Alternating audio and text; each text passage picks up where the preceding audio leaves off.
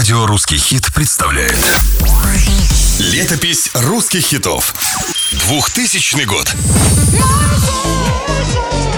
Поклонникам Татьяны Булановой даже присниться не могло, что она способна выпустить танцевальный хит. Ведь до этого много лет слушать певицу без носового платка было почти невозможно. Не плачь, Но к началу нового века реветь всем надоело, людям захотелось праздника. Репертуар Булановой стал объектом для бесконечных шуток. На концертах Тани за кулисами режут лук, в зал пускают слезоточивый газ, а по сцене проносят чучело белого бима черного уха. Буланова поняла, нужно меняться. За помощью в музыкальной трансформации обратилась к модному тогда композитору, который сотрудничал с Натальей Ветлицкой и Ириной Салтыковой. Звали его Олег Молчанов. У меня есть для вас подходящая песня, называется «На смерть Сталькова».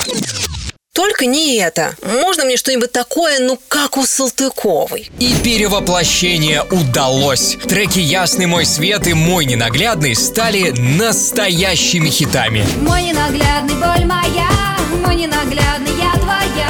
Татьяне так понравилось экспериментировать, что следующим жанром для освоения она выбрала рок.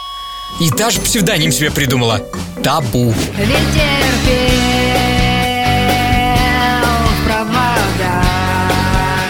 Попытка влиться в рокерскую тусовку венчалась фиаско. Выхода было два – вернуться к старому амплуа или же вновь попробовать что-то новое. Ну и, к счастью, Булановой тогда подвернулся молодой питерский диджей Цветков. Татьяна, у меня предложение. Я могу сделать прикольную аранжировку на песню Олега.